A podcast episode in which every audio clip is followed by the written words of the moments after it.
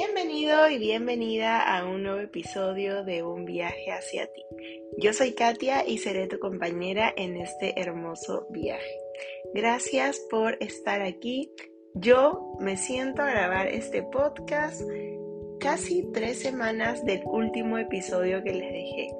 Han sido semanas increíbles en mi vida. Quiero hacer un episodio de podcast contándole estas experiencias que he tenido los primeros 15 días de marzo. Intencioné, manifesté estos viajes que necesitaba mi alma, mi cuerpo, mi mente para seguir evolucionando, para crecer y sobre todo para seguir compartiendo con ustedes este hermoso mensaje de bienestar y salud, que no solamente se trata de comer sano, sino también de incorporar a nuestra vida hábitos que nos ayudan a sentirnos en armonía. El día de hoy quiero hablarles de un tema para mí muy importante porque ha sido un tema o fue un tema muy crucial en mi 2021. El año 2021 para mí fue un año de pura transformación, resiliencia, eh, un año muy caótico en donde pude experimentar diversos cambios, algunos fuertes, otros muy fuertes, y de alguna otra forma sentía que estaba perdiendo el control que yo había asumido en mi vida años anteriores.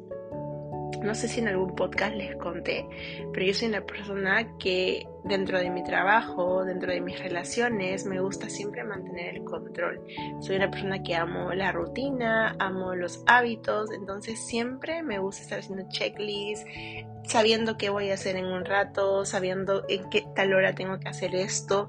Entonces como soltar el control me cuesta bastante. Y el 2021 me enseñó a eso, a soltar el control, a fluir, a aceptar, a abrazar lo que estaba viviendo y simplemente confiar. Confiar en el universo, confiar en Dios, confiar de que existen tiempos perfectos para yo poder hacer lo que quiero hacer. Que quizás cuando hay cosas que se empiezan a atrasar o empiezan a no suceder es porque Dios, el universo, la vida tiene preparado para ti algo diferente que cuando lo experimentes te vas a dar cuenta lo grande que era para tu historia y para tu cuento de vida. Em, vamos a hablar de la ansiedad.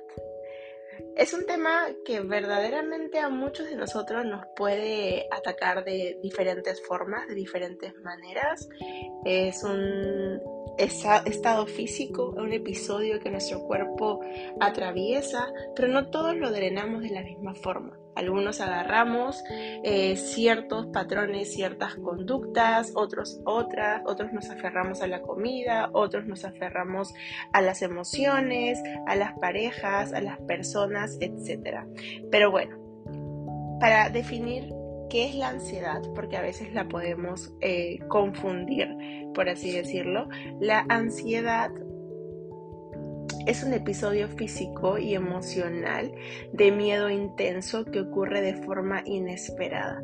En ocasiones ocurre en respuesta a una vivencia estresante, pero a veces no tiene una causa inmediata aparentemente. Los síntomas más frecuentes son una sensación de falta de aire, opresión en el pecho, temblores, ritmos acelerados del corazón, mareos y sudoración. A menudo las personas que sufren de ataques de ansiedad se encuentran también con la incomprensión de su entorno, puesto que no pueden identificar una causa que lo justifique esto solo empeora la situación. Entonces, yo les quiero contar un poco cómo yo lo pude vivir de forma general, ¿saben? Porque no quiero entrar como en detalles específicos, sé que todos lo podemos vivir y expresar de diferentes formas. Yo tuve un año 2021 en donde me sentí muy insegura de todo lo que hacía. Tenía miedo de absolutamente todo. Tenía pánico en el día, me entraban estas crisis de pánico en donde yo eh, me cuestionaba todo lo que hacía. Eh, sentía ganas de llorar, sentía tristezas profundas, el pecho, el corazón me latía mil por hora. Eh, a la semana habrán habido días contaditos que me sentía súper bien, o sea, alegre, contenta como soy realmente, pero había los días más frecuentes sentí este miedo, em, estas ganas de llorar, estas ganas de, necesitar a otra persona para hablar con esta persona, para contar lo que me sucede, para expresar lo que me pasa. Em, y es así como yo lo pude afrontar. Algunas veces me refugiaba en la comida, usualmente en el, en el azúcar, en el dulce, ¿no? Ya lo había visto como un círculo vicioso. Quiero este postre o quiero cenar esta torta de chocolate para llenar este vacío que tengo. Otros días simplemente tenía ganas de llorar y llorar y llorar y no parar de llorar. Otros días me daba ganas compulsivamente a ir a comprar al supermercado, o sea, llegaba al supermercado y quería comprar todo, pero luego me daba cuenta que en verdad no necesitaba nada de lo que estaba comprando, ¿saben? Pero yo tenía una satisfacción dentro de, de, llenar ese vacío con comportamientos distintos. Eh, con respecto al trabajo, me daba miedo apostar por lo nuevo. Tenía ansiedad de cambiar, de transformar lo que estaba haciendo, porque ya estaba eh, estudiando nuevas cosas, tenía más conocimientos de nuevas áreas y lo quería implementar en mi trabajo, pero me daba miedo apostar porque en mi mente llegaban pensamientos de eh, desvalorización, no me sentía capaz, sentía que la gente me juzgaba, sentía que las personas eh, no valoraban mi trabajo y, ustedes saben que yo trabajo pues una de mis de mis de mis canales más grandes de trabajo es el Instagram que lo tengo hace bastante tiempo. Y el Instagram en realidad ahora que lo veo en perspectiva es como un ser humano que a veces les da la gana de mostrar tu trabajo y a veces no le da ganas de mostrar tu trabajo. Y cuando yo estaba en estos picos de ansiedad de insatisfacción de inseguridad yo sentía que Instagram tenía un problema conmigo y que todas las personas que me seguían no veían mi contenido porque no me querían que yo no me sentía escuchada, no me sentía oída y, y era o sea, mi cerebro solamente pensaba lo negativo, no pensaba lo positivo, no pensaba en las posibilidades que habían de por qué esto no pasaba. Y es esto lo que sucede cuando uno tiene esto, cuando uno tiene este problema. De hecho, la raíz de lo que yo estaba viviendo, pues tiene varios puntos, ¿no? Y yo lo pude identificar cuando fui primero a terapia, Luego pude hacer también terapia de PNL y es así como yo identifiqué estos procesos que me estaban sucediendo y fue como yo pude hacer algún tipo de regresión y llegar al momento en el que esto se, se dio, ¿no? en, en donde pude encontrar la raíz, en donde pude encontrar la situación que hizo que yo no siga siendo o teniendo la misma actitud que antes tenía, ¿no? Que haya como ese quiebre. Y también el sobrepensar en qué va a pasar eh, dentro de este tiempo, qué va a suceder, ¿no? A veces la ansiedad también sucede porque no nos concentramos en lo que estamos viviendo hoy en día, sino en lo que pasó y usualmente en lo que va a pasar, en cosas que no podemos controlar. Recuerden eso, eh, hay, hay situaciones que llegan de la nada y que nosotros literalmente no podemos controlar. Un ejemplo muy grande es lo que vivimos de COVID, ¿no? Eh, nadie lo esperaba, pero tuvimos que adaptarnos a la situación. ¿Me dejo entender? Entonces hay, hay situaciones externas a nosotras que aunque nosotros quisiéramos tener todo bajo control, no podemos tenerlo todo bajo control. Tenemos que adherirnos a las situaciones externas que, que no que no dependen de nosotros y que no son ocasionadas por nosotros. Entonces, luego de haberles explicado esto, también quiero decirles que yo tengo algunas clientas que también sufren de ansiedad y usualmente usan la comida para satisfacer este, esta, esta emoción o este episodio físico. Pero recuerden siempre que esto tiene una raíz. ¿Qué es lo que yo siempre digo y qué es lo que también yo incorporé en mi vida? Escribir. Es importante escribir y entender qué está sucediendo en el momento que te dan estos episodios.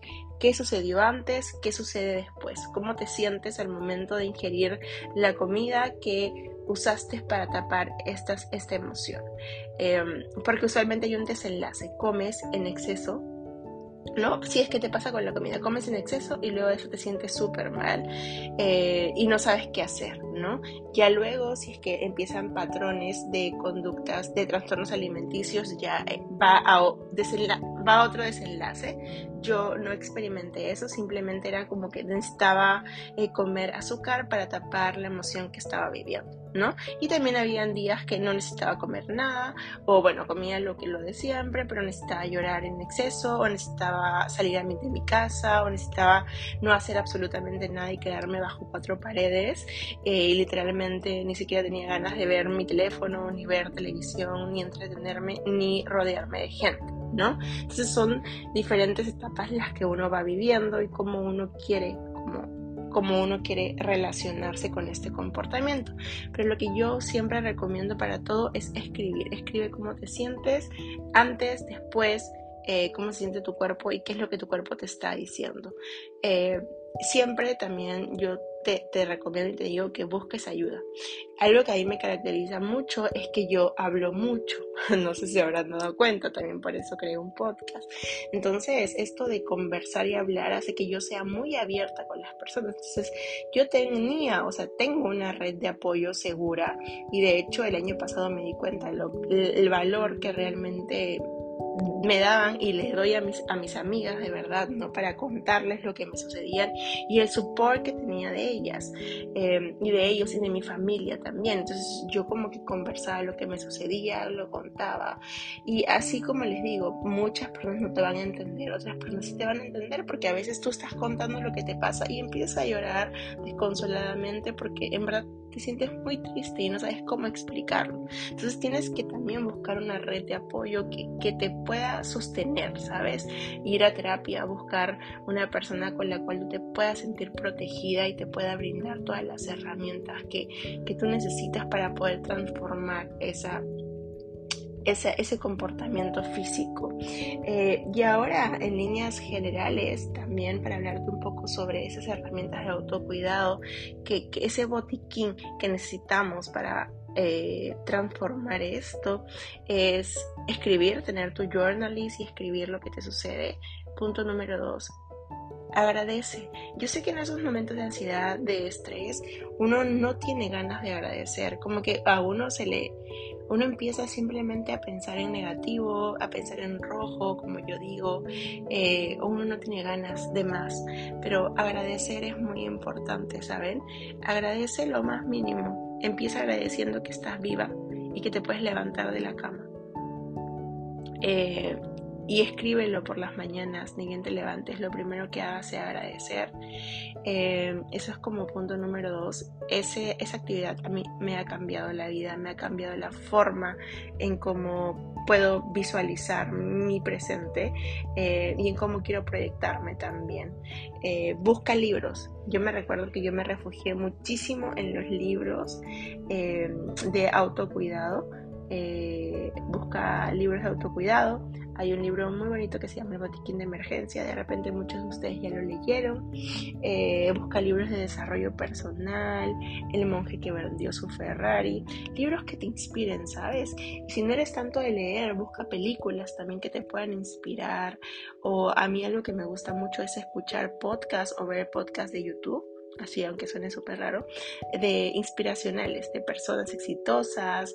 Eh, hay, un, hay, un, hay un expositor o un, ¿cómo se podría? un conferencista que se llama Borjas, que tiene temas muy lindos en YouTube en su canal de YouTube que también te habla mucho de, cuando tú, porque usualmente cuando te sientes ansioso también te sientes como solo, te sientes abrumado, te sientes vacío, ¿sabes? Entonces te ayuda mucho eso, eh, a entender que todo toma su tiempo y que por algo sientes lo que estás sintiendo en estos momentos, porque te va a ayudar a transformar, a crecer, a, salir, a salir, a que esa mariposa salga, o sea, es que esa oruga se transforme en mariposa. Entonces también lee libros, busca cosas que te puedan inspirar. Haz ejercicio, muévete. Tengo una rutina. A mí realmente lo que me salva es que soy una persona que le gusta la rutina, ¿no? Entonces, la rutina yo siento que para mí es como mi, mejor amiga, my best friend. Eh, me salva mucho porque, de hecho, sí habían días en que yo no quería salir de la cama, pero había otros días en que yo decía, ok, Katia, eh, go for it, dale tú, como que tú sabes hacerlo. Entonces, como que salir a correr, salir a caminar, hacer ejercicio, ayuda muchísimo. Yo me escribí al gimnasio porque ya no podía seguir haciendo ejercicio en mi casa. El, la ansiedad era tan abrumadora que yo ya no quería estar en cuatro paredes, ¿no? Practica los ejercicios de respiración. Eh, esto es lo que yo siempre le digo en verdad a todo el mundo. Respiren, respiren. Cuando tú sientes que tu corazón está como a mil por hora o cuando sientes que vas a hacer eso, respira. Respira y conecta con tu cuerpo. Respira y pregúntate, ¿lo necesito? ¿Lo quiero? ¿Por qué lo quiero? ¿Por qué me está pasando? Entonces como que no con, no con desesperadas eh, aspiraciones profundas, sino que sean como suaves. Eh, yo siempre recomiendo que hagas la respiración 5x5, que es 5 hacia adentro, 5 hacia afuera. Cuesta sostenerlo, pero es muy difícil que irrumpa el pánico cuando uno respire de forma relajada. Muchos síntomas de la ansiedad como mareos, hormigueos, cosquilleos, guardan relación directa con la respiración superficial.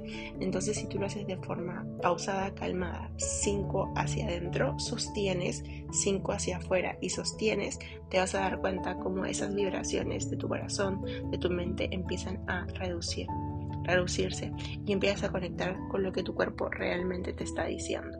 Eh, medita eh, o busca alguna actividad que te mantenga en meditación. Por ejemplo, a mí cocinar me mantiene en meditación. Eh, lo malo es que para mí cocinar también es parte de mi trabajo. Entonces era como cómo desenganchar o cómo desasociar, disasociar esto, ¿no? Entonces también volvía como un poco mi estrés o mi ansiedad otra vez ahí rígidos, ¿no? Y algo muy importante también es que aceptes. Acepta y no luches con las cosas simplemente siéntelas. Eh, la tensión es producto de la oposición, la ansiedad es producto de que tú no quieres aceptar lo que estás viviendo. Eh, la relajación se logra cuando te dejas llevar, em, ¿no? O sea, cuando empiezas a aceptar. En verdad yo he aprendido em, que uno se tiene que hacer amigo, amigo de la depresión, amigo de la ansiedad, amigo del estrés y decirle todos los días gracias, gracias por estar en mi vida, gracias por saber, porque te identifico, porque te conozco, porque ya te conozco, porque eres mi amigo eh, y me estás ayudando a reconocerte para poder manejarte, para poder sacar mi botiquín de emergencia y saber cómo transformarte de la mejor forma y de la mejor manera. Em, yo acepté esto y me hice amigo de la ansiedad, del estrés y de todas las emociones que no me causan como bienestar a mí especialmente, eh, dándole las gracias. Gracias por mi sensibilidad, gracias por reconocerte, por saber que estás ahí. Eh, no te tengo miedo, ¿sabes? Eh, pero amo quien soy y quiero aceptarte eh, y quiero valorarte y quiero registrarte dentro de mí para saber cómo accionar cada vez que llegues, ¿no? Porque para mí es muy lindo mantenerme viva, mantenerme agradecida, mantenerme en paz y mantenerme en calma. Y, ustedes saben también lo que pueden hacer, es como escribirle una carta a la ansiedad, eh, personalícenla, ¿sabe? Y, empiecen como a hablar con ella, a tener una buena relación. Es ahí como podemos transformar lo que nos sucede, ¿no? Aceptándolo. Eh, y también empezamos a vivir el presente. Eh, esto es muy caótico, yo lo sé, porque llega una edad en donde uno ya no puede solamente vivir en presente, ¿no? Ahí me pasó cuando cumplí 25 años, empecé como a decir cómo me visualizo dentro de 10 años y quería correr, ¿no? Porque sentía que me estaba como, como quedando atrás. Pero luego dije, no, o sea, hay que vivir el ahora, ¿sabes? Porque la vida es tan efímera. Si quieres conquistar la ansiedad de la vida, vive el momento. Vive en cada respiración. Despréndete del yo y a la vez ábrete a la atención plena. Parece ser una buena solución cuando el yo se intensifica y nos causa sufrimiento. Y también es esta palabra tan hermosa que a mí me encanta decirlo, amarte, ámate, ama. El mayor asesino del amor es la ansiedad, ¿sabes? Eh, pero por fortuna también es lo contrario, el amor es el mayor asesino de la ansiedad. Es nuestro camino para salir de nuestros terrores, porque la ansiedad es una enfermedad que nos envuelve en nuestras propias pesadillas, nos hace sentir cosas que no podemos ignorar, cosas que apuntan las flechas hacia adentro, pero contar con personas que nos quieren y a la vez que queremos es una gran ayuda. No tiene por qué ser un amor romántico, puede ser un familiar, eh, para de alguna otra forma obligarte a ver al mundo a través de una mirada del amor sanador, ¿no? El amor es una actitud hacia la vida que puede salvarnos y también el amor hacia ti mismo, ¿no? Por amor uno acepta, por amor uno transforma, por amor uno cambia, porque el amor en realidad es un sentimiento que tú lo, o sea, es, es, es una emoción, ¿no? Que cada uno lo puede ver o afrontar de diferentes perspectivas, pero para mí el amor es algo magnífico, ¿sabes? Y es algo que empieza en uno. Así que si tú no empiezas a dar como ese reconocimiento de lo que te está sucediendo, amándolo, aceptándolo, para transformarlo, como que ese camino no va a llegar. Entonces esos son como los pilares de este botiquín de emergencia. Y ahora como para cerrar un poco este podcast y para ir finalizando lo que siento que he fluido muy bien, luego de casi tres semanas que no he grabado. Eh, vamos a hacer como una recomendación de alimentos que te ayudan como a producir serotonina, que es esta hormona que nos mantiene vivos, que nos mantiene felices, esa es la hormona que necesitamos segregar en estos momentos de ansiedad. Primero es que consumamos huevos lácteos eh, eh, de buena calidad, ¿ok? Es una fuente de proteína que también nos va a mantener como bien. Si eres vegano o vegetariano, el consumo de cremas de maní, de almendras ayuda muchísimo también. Eh, no te olvides de los antioxidantes, son muy importantes. Agregar frutas, verduras que sean ricos en antioxidantes. Las que tienen más colores son las más ricas. Muévete, haz ejercicio, no le temas al ejercicio, por favor, que literalmente es la medicina más natural que tenemos y que podemos hacerlo. Eh, suma a tu alimentación omega 3, eh, pescado, eh, la parte negrita del pescado, suplementate con omega 3, no hay ningún problema con esto, lo puedes hacer. el omega 3 tiene ácidos, ácidos grasos con el estado anímico y el bienestar mental, ayuda muchísimo con ello. también puedes de alguna otra forma buscar el sol o suplementarte con vitamina D si es que es invierno. Eh, la vitamina D regula la conversión del triptófano en serotonina. Eh, es la depresión la que puede causar un déficit de vitamina D. Por eso muchas veces eh, se recomienda suplementarse con cápsulas de vitamina D. Es eficaz hacerlo y también tener una alimentación variada, ¿no? Rica en nutrientes eh, vegetales eh, verdes, altos en zinc, magnesio también, eh, para así regular la presencia de la, de la endorfina, la falta de sueño, el estrés. Yo creo que en estos, en estos momentos y en estas épocas, cuando uno ya empieza a tener una conducta como crónica, a lo mejor es suplementar, porque nuestro cuerpo muchas veces ya ni siquiera lo puede absorber. Entonces, magnesio, zinc, omega 3 son para mí mis suplementos de cabecera y es lo que también siempre recomiendo porque no hay como un aspecto negativo en su consumo, simplemente ir rotándolos cada tres meses y ver cómo tú te sientes. Eh, también eh, tratar de dormir temprano. Puedes también en estos casos suplementarte con melatonina. Eh, esto sí hay que dosificarlo según tu edad lo que estés pasando, etc. Eh, o también puedes consumir eh, tecitos de valeriana, de manzanilla, que son también calmantes muy, muy buenos y poderosos.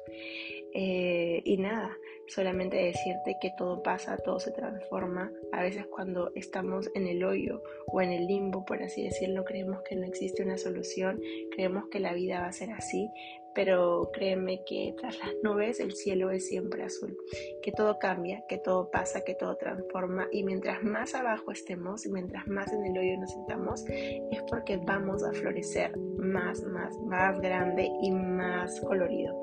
Esto te lo aseguro. Para mí el 2021 fue un año muy transformador, el cual agradezco bastante, pero este año está siendo un año muy hermoso, un año en donde estoy pudiendo grabar este podcast con muchísima naturalidad y desprendimiento, sin miedo a que puedas ser juzgado, a que puedas eh, verlo de una forma distinta, porque siento que el mensaje que está aquí adentro de mi corazón y en mi vivencia es un mensaje tan transparente, tan transparente y de tanta aceptación que simplemente quiero que te lleves este podcast para que puedas incluirlo en tu vida y para que te des cuenta de que literalmente todo pasa, todo cambia, todo se transforma y que sanas y sanamos en colectivo todos juntos. Gracias por estar ahí. Si este podcast resonó contigo, este episodio, ya estamos en el episodio número 10, compártelo. Si es que quisieras hablar, que hablemos o que hable yo de otros temas puntuales, cuéntame, eh, escríbeme por, por DM de Instagram o directamente a mi correo que estamos aquí para seguir compartiendo información, creciendo juntos. Eh, cuídate un montón, gracias por escucharme, nos vemos la próxima semana. Chao, chao.